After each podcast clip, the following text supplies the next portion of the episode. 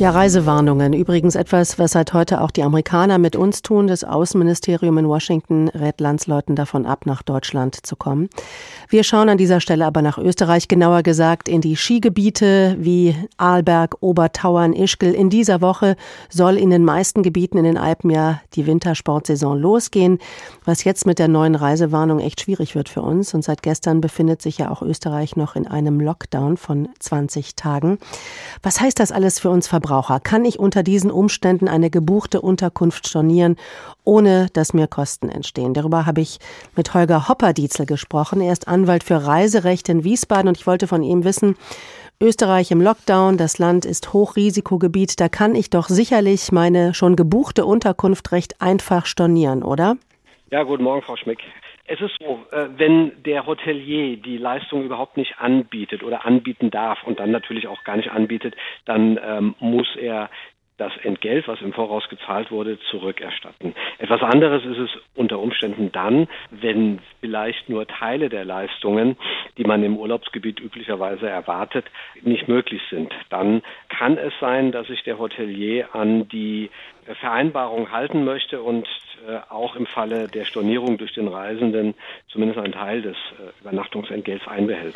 Und ich könnte mir vorstellen, in genau dieser Gemengelage sind jetzt viele Menschen, weil ähm, der geplante Skiurlaub, der steht ja noch aus. Die meisten fahren ja erst in den Weihnachtsferien.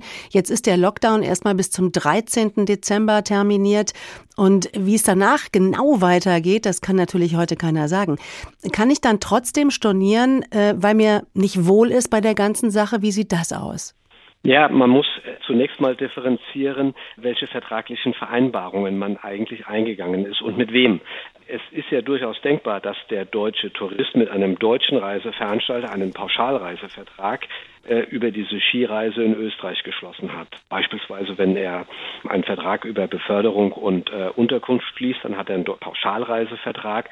Und da ist es dann viel einfacher, den Rücktritt zu erklären, weil da reicht aus eine Prognose, dass es während der geplanten Reise zu Störungen kommen kann. Wenn diese Prognose besteht, dann kann der Reisende gegenüber seinem Reiseveranstalter den Rücktritt erklären und dann bekommt er den gesamten Reisepreis zurück. Mhm. Was anderes ist es, und Viele Unterkünfte werden aber auf diese Art und Weise gebucht, nämlich in der Form, dass der Tourist direkt mit dem österreichischen Hotelbetrieb den Vertrag schließt dann hat er auf der einen Seite österreichisches Recht, was zur Anwendung kommt, und er hat eben nicht mehr den deutschen Reiseveranstalter als Ansprechpartner.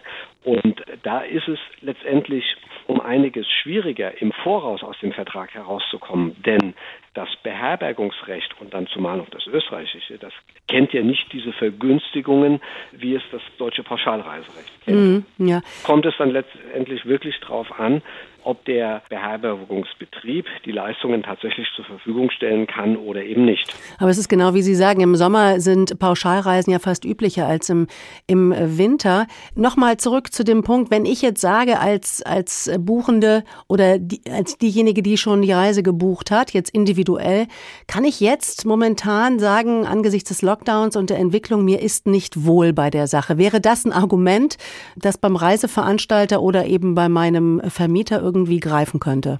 Also wenn ich das jetzt unter Berücksichtigung des deutschen Rechts beurteile, dann muss man sagen, nein, das bloße Unwohlsein im Hinblick auf das, was auf einen zukommt, genügt nicht, um hier im Voraus den Rücktritt zu erklären, sondern man muss dann einfach abwarten, wie die Situation während der Reise tatsächlich ist, also ein paar Tage vorher, ob denn die Anreise möglich ist, ob die Leistung äh, beanstandungsfrei bereitgestellt werden kann oder nicht. Wenn allerdings in dem Skiurlaub beispielsweise das gesamte öffentliche Leben zum Erliegen kommt, also angenommen, der Hotelbetrieb darf Gäste aufnehmen, aber äh, die Lifte sind nicht in Betrieb und die Restaurants sind nicht in Betrieb. Wenn man also darauf äh, verwiesen wird, letztendlich nur im Hotelzimmer zu bleiben, dann äh, kann man versuchen, unter dem Stichpunkt Wegfall der Geschäftsgrundlage hier aus dem Vertrag herauszukommen. Aber man muss immer bedenken, für den deutschen Touristen, es beurteilt sich immer nach österreichischer Rechtslage, mhm. nicht nach deutscher. Okay, gucken wir mal weiter. Viele sagen ja auch, ja, Weihnachten ist mir jetzt gar nicht so wichtig. Ich will danach erst Januar, Februar oder sowas Skifahren gehen. Jetzt mal angenommen, es ist der Jahreswechsel. Der Lockdown hat irgendwie auch einen gewissen Effekt, aber das Robert Koch Institut sagt immer noch, hm, Österreich bleibt noch mal Hochrisikogebiet. Was heißt heißt das jetzt zum Beispiel für meine unter zwölfjährigen Kinder, ähm, dass die danach in Quarantäne müssten, sprich äh, Homeschooling. Das reicht vermutlich auch als Rücktrittsgrund nicht aus, oder?